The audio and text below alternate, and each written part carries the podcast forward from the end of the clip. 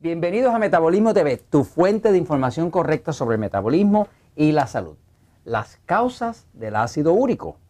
Yo soy Frank Suárez, especialista en obesidad y metabolismo. Bueno, quiero hablarte porque nos han preguntado algunas personas en Metabolismo TV cuáles son las causas del ácido úrico, de lo que llaman comúnmente gota, que por cierto es algo bastante doloroso. Cuando se acumulan los cristales de ácido úrico en las coyunturas, sobre todo en el dedo gordo del pie, muchas veces en un codo, es terriblemente doloroso.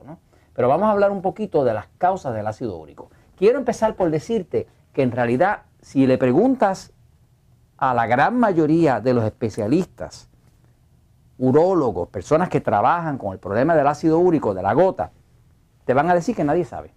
Nadie sabe cuál es la causa del ácido úrico. De hecho, le achacan le culpan el ácido úrico,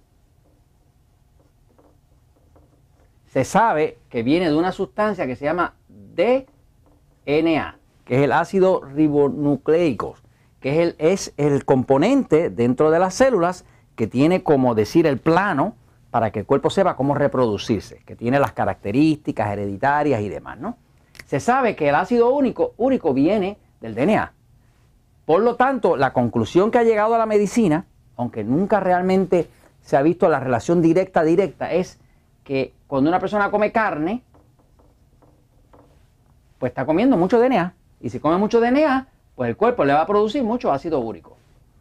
Mi experiencia no ha sido esa. Mi experiencia con miles de personas que han leído el libro El Poder de Metabolismo o las personas que han participado en el programa Natural Slim o Relax Slim los programas de nosotros ha sido que en realidad cuando una persona hace una dieta baja en carbohidratos, aunque coma carne, el ácido úrico sube a principio un poco y luego empieza a bajar hasta que se va en muchos casos a normal.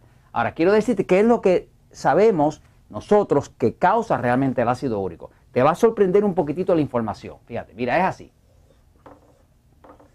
El cuerpo tiene un centro de desintoxicación, que es el hígado, que está aquí el aumento de ácido úrico, que es lo que crea la gota, en realidad no es porque estás comiendo mucha carne. Es porque el hígado ha perdido la capacidad de desintoxicar ese ácido úrico y de eliminarlo. Una de las funciones del hígado, que es la planta desintoxicadora del cuerpo, es eliminar ese ácido úrico.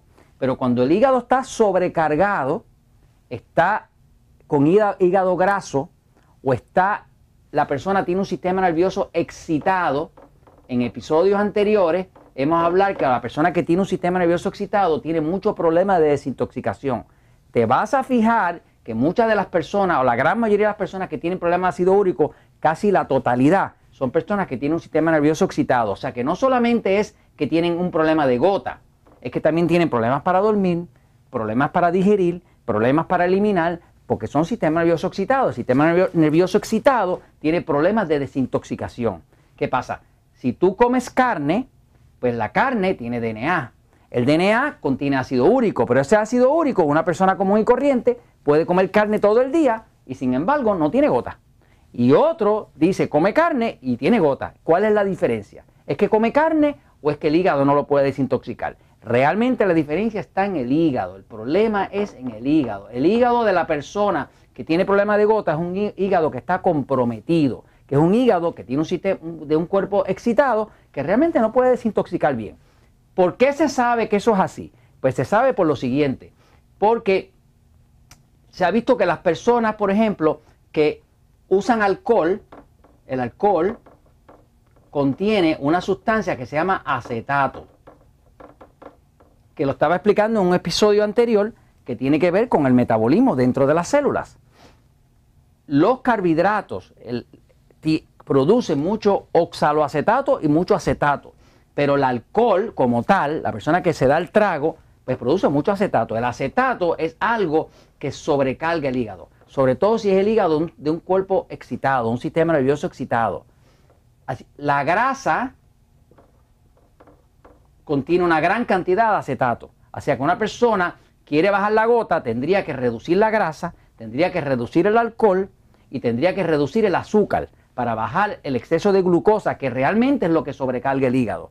Se sabe, en episodios anteriores hemos hablado de que una persona que coma mucha fructosa, mucho dulce, mucho azúcar, pues básicamente le va a tener un hígado graso. Cuando tenga un hígado graso, el hígado no puede filtrar bien. Cuando no puede filtrar bien, ahora no puede eliminar el ácido úrico, por lo tanto, ahora tiene gota. Así que una solución es que si tienes a alguien o conoces a alguien con gota o alguien con problemas de gota, lo primero que tienes que hacer es reducir el azúcar, reducir la grasa, reducir el consumo de alcohol y todo eso reduce la carga sobre el hígado. Por lo tanto, el cuerpo entonces tiene una oportunidad de eliminar el ácido úrico y no tener un problema de gota. Ahora, hay un tema último para unir a esto y es lo siguiente, es un descubrimiento que se ha hecho. El hongo cándida es un hongo que fermenta, igual que todos los hongos, igual que los hongos que se usan para hacer la levadura, que es un, hongo que se utiliza para hacer vino, para hacer alcohol, para hacer tequila, siempre se usa una levadura, que es lo que fermenta la, fructosa y demás y lo convierte en alcohol. El hongo cándida dentro del cuerpo fermenta y cuando fermenta la glucosa dentro del cuerpo la convierte en qué? En alcohol.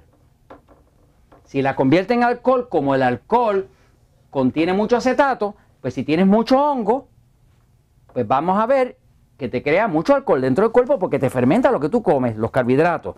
Al crear mucho alcohol, ese alcohol se te convierte en acetato, el acetato eh, sobrecarga el hígado y ahora tienes gota. Por tanto, se ha visto que hay una relación directa entre una infección de hongo cándida bien severa y un problema de gota.